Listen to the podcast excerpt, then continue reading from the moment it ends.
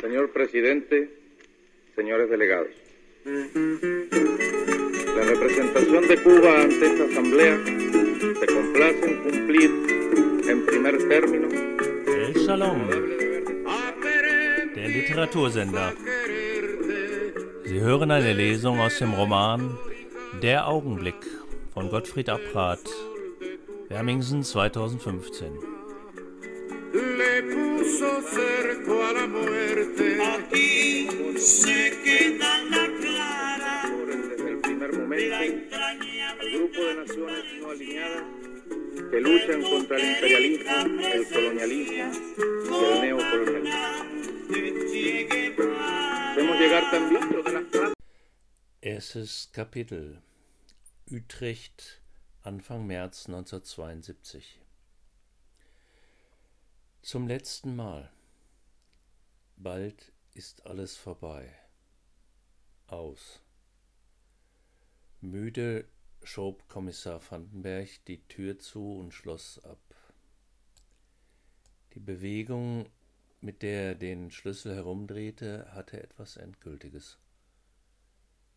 Satt hatte er, was hinter der Tür lag, die elenden Akten, die sich auf seinem Schreibtisch häuften, die Verlogenheit, die daraus hervorquoll und sich bis in sein Innerstes vorgearbeitet hatte und ihn zwang, mitzumachen. Leise stieg er durch das neonbeleuchtete Treppenhaus hinab. Die Stufen waren frisch gewischt und gaben dem marmorierten Stein den Schein des Neuen. Aber viel zu genau sah Vandenberg den Staub in den Ecken, die gelben Kanten des Unabwischbaren, die Macken in den Stufen.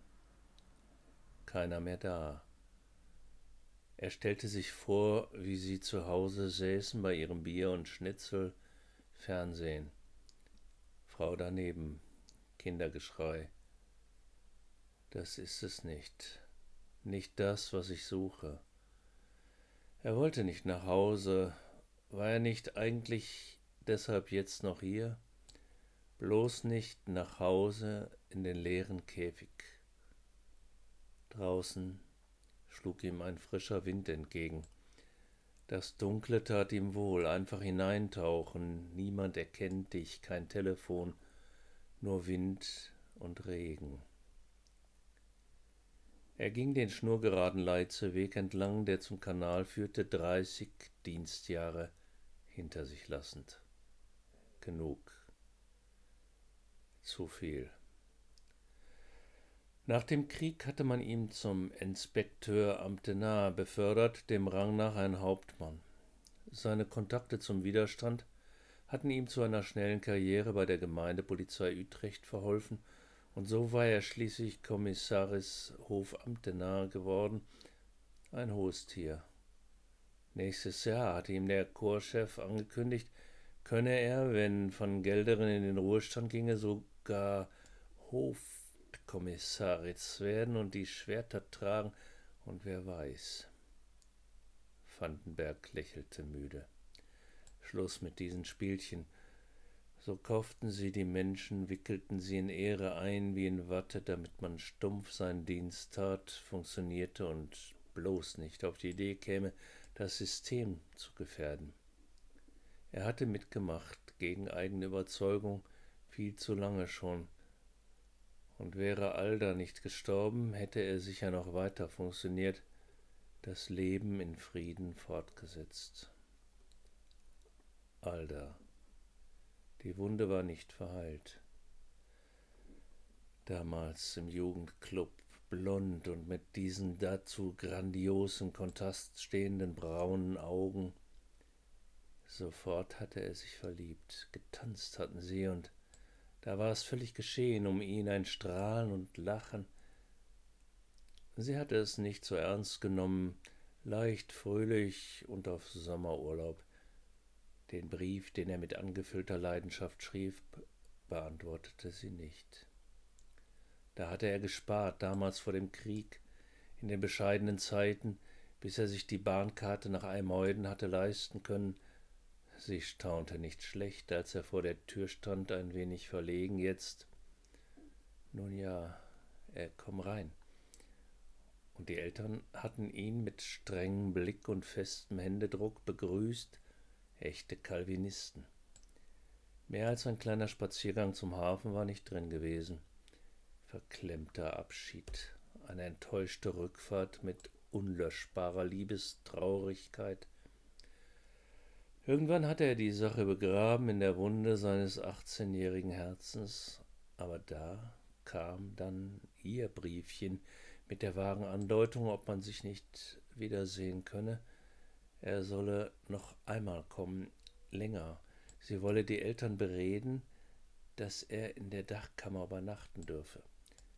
Irgendetwas war bei ihr angekommen von seiner Sehnsucht. Was für Zeiten. Und nun war sie weg, raus aus seinem Leben, die lange Linie der gemeinsamen Jahre abgerissen. War es Regen, waren es Tränen. Vandenberg lief weiter, eiliger, als könne er seiner Traurigkeit entkommen. Harmlos sei das neue Mittel, viel wirksamer als das bisherige, natürlich auch teurer, aber besser, geradezu einmalig. Alda hatte sich darauf verlassen und es hatte sie umgebracht. Davon war er überzeugt. Heftige allergische Reaktionen am Anfang, Herzrasen, Übelkeit. Sie hatten es auf eine Grippe zurückgeführt, nicht auf das Medikament. Nodestil. Innerhalb kürzester Zeit war Alda von den heftigsten Fieberschüben geplagt und blieb heiß und lahm liegen, nur noch liegen. Jetzt riet der Arzt, die Pillen nicht mehr zu nehmen, doch der ganze Kreislauf war derangiert, das Herz spielte einfach verrückt, krampfhaft, hielt Alda an ihm fest, die heißen Nächte hindurch.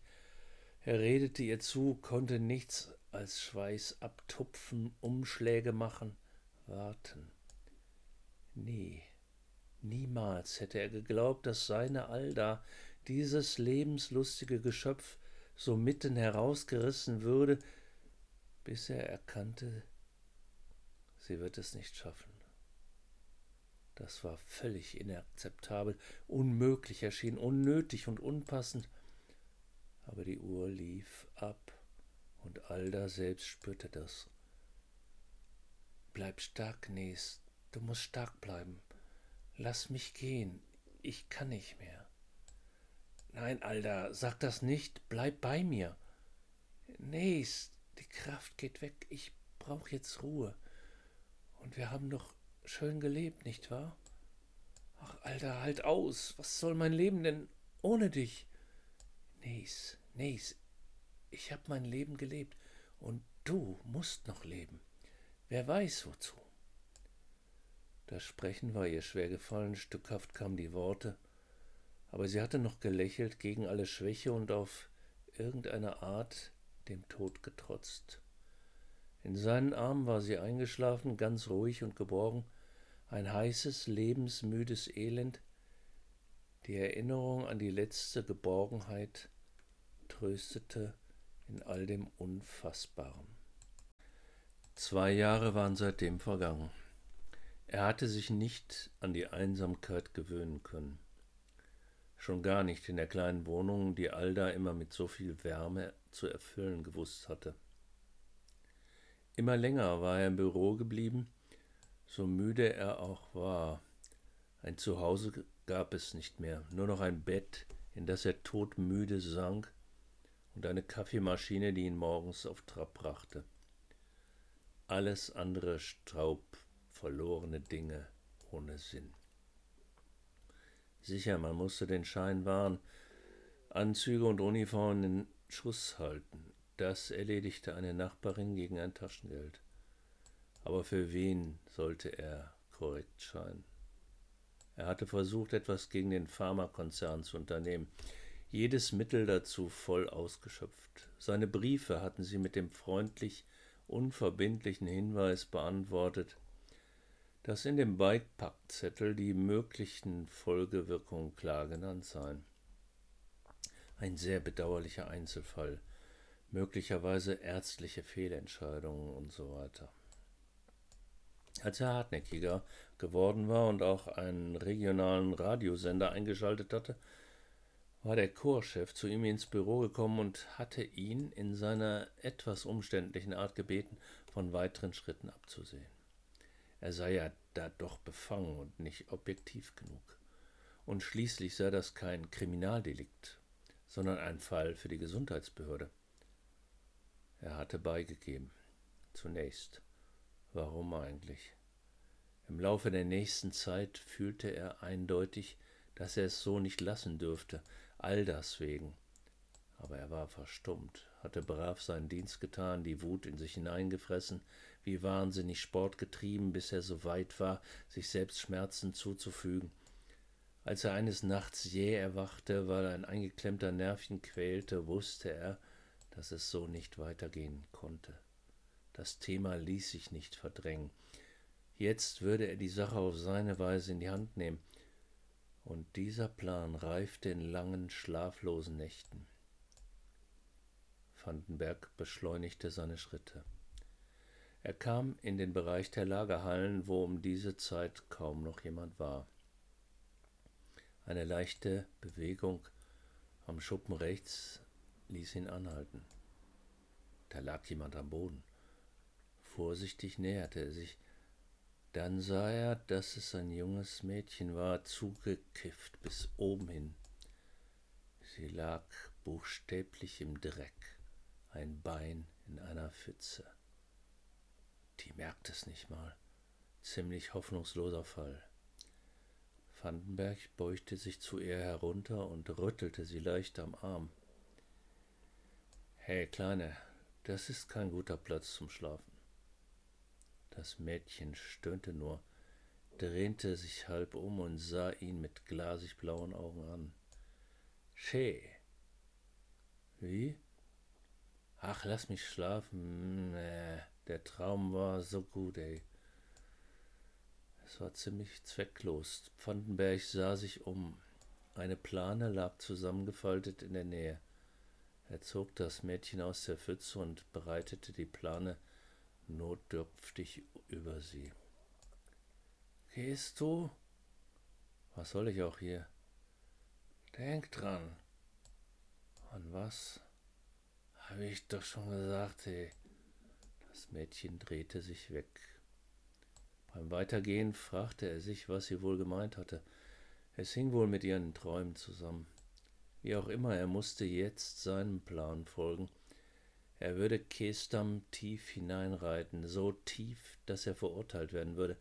Die Machenschaften dieses ekelhaften Konzernes werden ans Licht kommen. Er hatte nicht gewusst, welches Machtimperium sie aufgebaut hatten.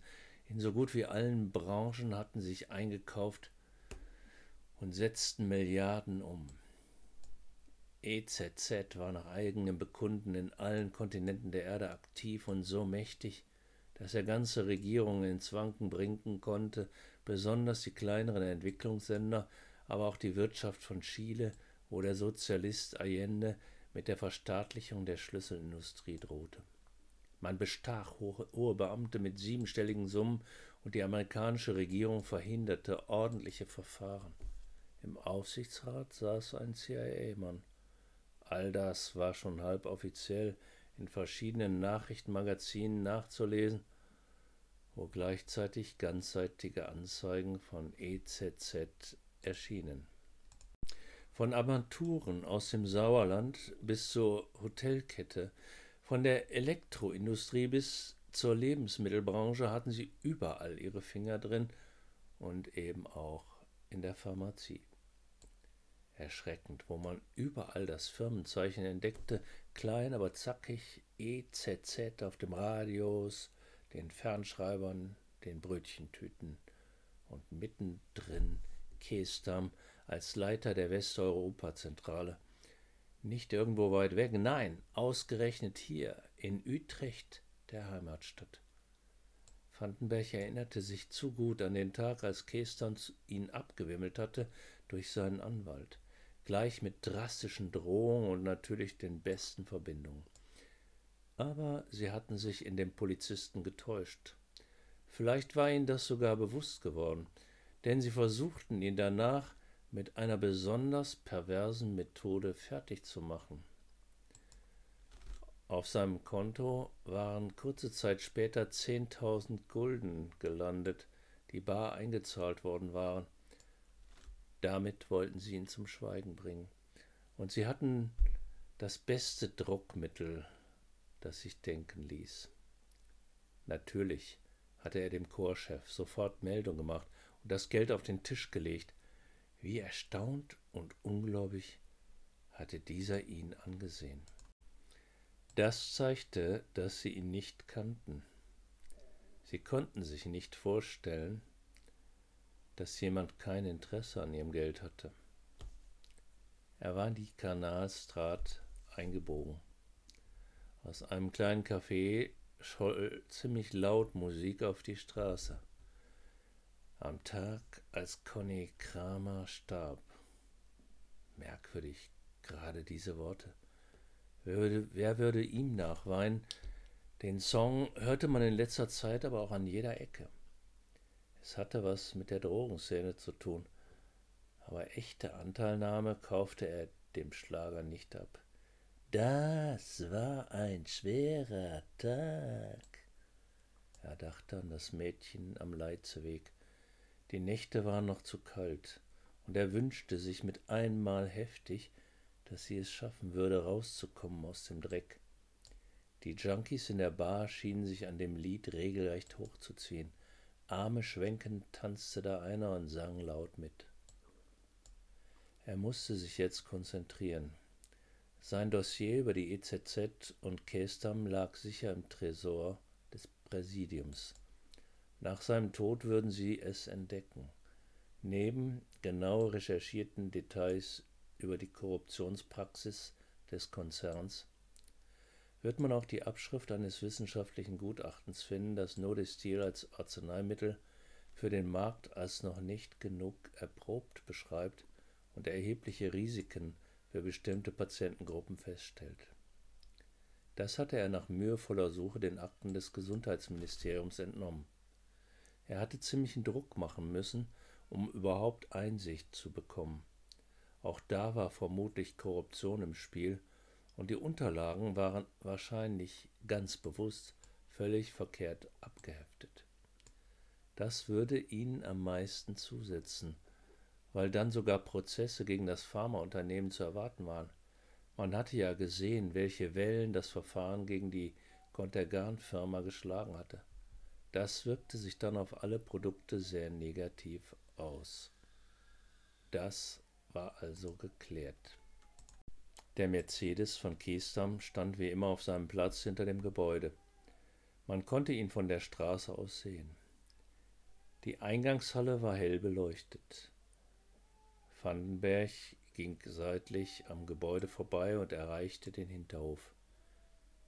Es handelte sich um eine gartenähnliche Anlage, um die kreisförmig herum eine Straße gebaut war. Ziemlich aufwendig. Der Hof war leer. Er musste vorsichtig sein, denn auch am Hinterausgang, den Kestam benutzte, saß ein Wachmann. Wenige Lichter brannten noch in dem großen Gebäude. Vom Hinterausgang beleuchtete ein Außenlicht die parkenden Fahrzeuge. Blöd. Daran hatte er nicht gedacht, als er tagsüber die Lage erkundet hatte. Er hielt im Schatten des Hauses inne. Jetzt oder nie. Er musste ohne Zögern handeln. Es war noch Zeit, bis Kestam rauskäme. Aber bis dahin musste er auf dem Dach des Hochhauses stehen. Wie um seine Befürchtungen zu bestätigen, öffnete sich gerade jetzt die Tür und zwei Männer erschienen an der Treppe. Zum Glück waren sie ziemlich in ein angerechtes Gespräch vertieft. Sie blieben oben stehen hatten wohl nur ein wenig Frischluft schnappen wollen. Vandenberg, der für seine Ruhe bekannt war, hatte jetzt Mühe, gelassen zu bleiben. Endlich verschwanden die beiden wieder im Gebäude. Ihm kam zugute, dass das Heck des Wagens im Schatten stand. Nun ging alles sehr schnell. Vandenberg wusste, wie man das Schloss des Kofferraumes aufbekam. Er hatte den Draht vorher zurechtgebogen. Dabei vermied er, dass der Deckel ganz aufging. Das war nicht nötig. Aus der Manteltasche holte er den Fetzen des Stricks und drückte ihn vorne unter die Matte. Der Wagen müsste schon zwischenzeitlich in die Reinigung, um solche Kleinigkeiten zu entfernen. Aber sie würden ausreichen, um den Verdacht auf Kestam zu werfen. Mit leisem Schnappen klappte der Kofferraum wieder zu. Schnellen Schrittes verschwand Vandenberg aus dem Hinterhof. Und was, wenn ihn irgendjemand bemerkt hatte? Sie würden nichts weiter finden, es fehlte nichts. Viele Male war er jedes Detail durchgegangen. Aber er wusste auch, dass es in der Realität immer anders kam als geplant. Nun der nächste Schritt. Er hatte das Hochhaus ausgewählt, weil es in der Nähe der EZZ-Zentrale lag. Nicht gerade direkt daneben, aber nah genug, um einen Zusammenhang zu vermuten. Außerdem war das Haus zugänglich und er wusste, wie man auf das Dach kam. Vandenberg zögerte. Noch könnte er in das Leben zurückkehren, einfach weitermachen. Aber gerade dieser Gedanke erschreckte ihn. Er ging schneller, lief seinem Ziel entgegen. Etwas ungepflegt. Warum setzten die überhaupt ein Wohnhaus mitten in dies Büroviertel? Nun ja. Unten im Flur die aufgereihten Briefkästen. Es mussten anscheinend mindestens 50 Mietparteien hier wohnen. Vandenberg benutzte das Treppenhaus. Alte Gewohnheit. Langsam erstieg er Stock um Stock. Immer zwei Wendungen. Ausgang links mit der großen Zahl und weiter. Bei der sieben musste er verschnaufen. Außer Kontrolle, sagte er sich selbst, als er auf den Treppenstufen saß. Saß da noch einen Moment vor dem Ende, grübelnd, prüfend, antriebslos. Aber innerlich gab es keinen Zweifel an dem Vorhaben. Wie hatte er sich mit dem Gedanken angespornt, dass es seine beste Rache sein würde an den Machenschaften dieser Leute. Für Alda, hat er sich gesagt. Kein Zweifel daran. Aber war der Weg richtig, dieses Leben zu beenden, das ihm so viel bedeutet hatte? Die Kostbarkeit Leben, das mal gewesen war? Wie hatte er im Krieg ums Überleben gekämpft, oft für andere, aber auch für sich und Alda. Und wie waren ihnen die ärmlichen Jahre danach so egal gewesen? Hauptsache Leben. So hatten sie es sich oft gesagt. Vandenberg riss sich gewaltsam hoch und stieg die letzten fünf Stockwerke rauf. Seine Schritte waren mit einmal schwer geworden. War er lebensmüde? Irgendwie schon sehr lange. Als er auf das Flachdach trat, schlug ihm ein frischer Seewind entgegen, schön und voll Erinnerung. Nicht so frisch, wie er gedacht hatte. Nein, mit einem Hauch dieser unglaublichen Lindigkeit, die den großen Durchbruch des Frühlings ahnen lässt. Er legte sich den Strick um die Handgelenke und zog kräftig zu. Hatte er alles bedacht? würde die Spur wirklich zu Kestam führen und seinem Imperium? Zuerst würden sie darüber stolpern, dass er gefesselt gewesen war, unübersehbare Spuren an Händen und Knöcheln. Sie würden Reste der Fesseln auf dem Dach finden. Dann das belastende Dossier im Tresor des Präsidiums. Das musste einfach reichen, um zu einer Durchsuchung zu führen, bei dem sie diesen fetzen Strick mit seinem Blut finden würden, wenn sie sich nicht völlig dämlich anstellten. Aber er kannte ja die Leute. Genau und gewissenhaft würden sie jeder kleinen Spur nachgehen, zumal wenn ein Kollege umgekommen war. Vielleicht würde man von höherer Stelle versuchen, die Selbstmordtheorie aufrechtzuerhalten, damit die Wogen nicht zu hoch schlügen. Aber dazu waren die Beweise zu eindeutig. Zu eindeutig.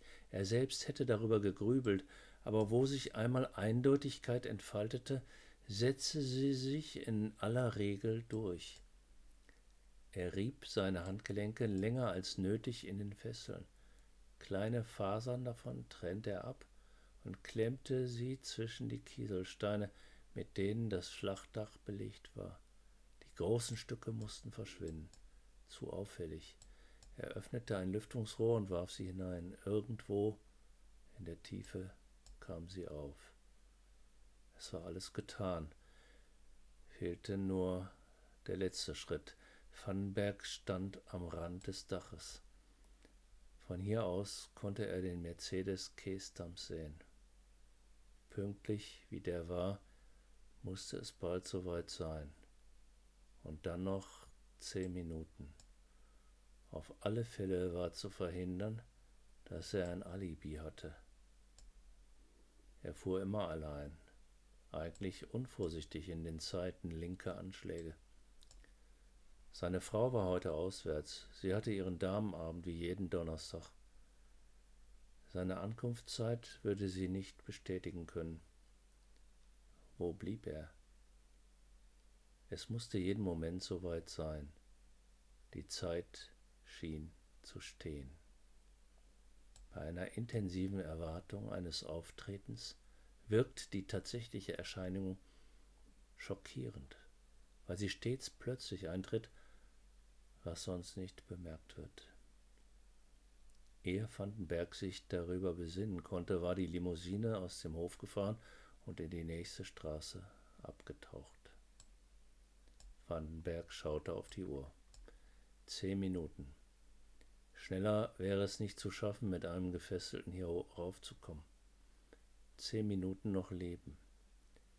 Er sah über die nächtliche Stadt, die Grachten und gebogenen Gassen, alte und neue Häuser, dort hinten das Präsidium, und da, im Dunkeln, Wurden, wo er einmal Dienst getan hatte im Krieg. Verrückte Zeiten waren das gewesen, Dahinter Gouda, Den Haag, das Meer. Man ahnte die See, der Wind trug die Gischt. Er liebte das Rauschen wie eine ferne Sehnsucht, hat es ihn immer wieder angezogen, mit Alda, dann allein. Weit war er am Strand gewandert, immer weiter das Rauschen am Ohr, eingehen in diese Tiefe, eintauchen in das Große, eins werden mit allem. Würde es so sein an der anderen Seite? Viel lieber würde er Alda begegnen, diesem lieben, vermissten Gefährten, mit ihr wieder lachen und schmusen und noch mehr, viel mehr. Wäre das auch da? Das konnte man nicht denken. Wohin geht der Geist, all die Gedanken, das, was man Seele nennt, danach? Nimmt er, der alles geschaffen haben soll, das Innere wieder zu sich? Das so deutlich aus den Leibern sich entfernt hat. Was wissen wir schon vom Kosmos und seiner Weite?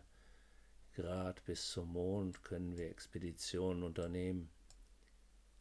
Selten hatte er solche Gedanken gehabt. Immer hatte er sich ganz auf die Bewältigung des Hier und Jetzt geworfen. Aber eins wusste er durch Alda, die Verbindung mit denen, die dort schon sind, reißt nicht völlig ab. Sie bleiben existent in der einer anderen Dimension, sind nicht greifbar, aber auch nicht fort. Die Zeit neigte sich dem Ende zu. Vandenberg trat an die Kante. Beim Heruntersehen schwindelte ihn etwas. Zum Glück sah man im Dunkeln nicht viel, sich hineinwerfen in das Leere, die Finsternis. Dann sah er sich dort liegen, zerschmettert, schlagartig, stand sie ihm überdeutlich vor Augen.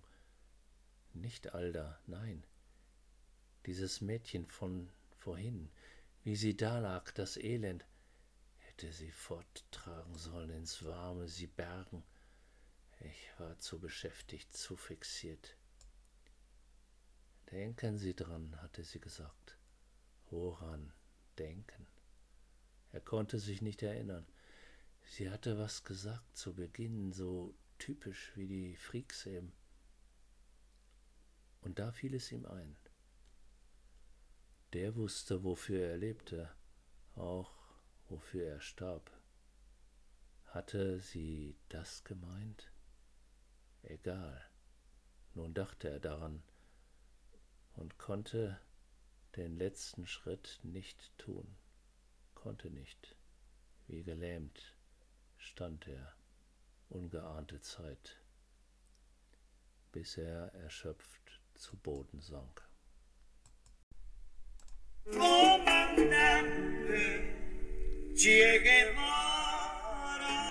Sie hörten eine Lesung aus dem Roman Der Augenblick von Gottfried Abrath.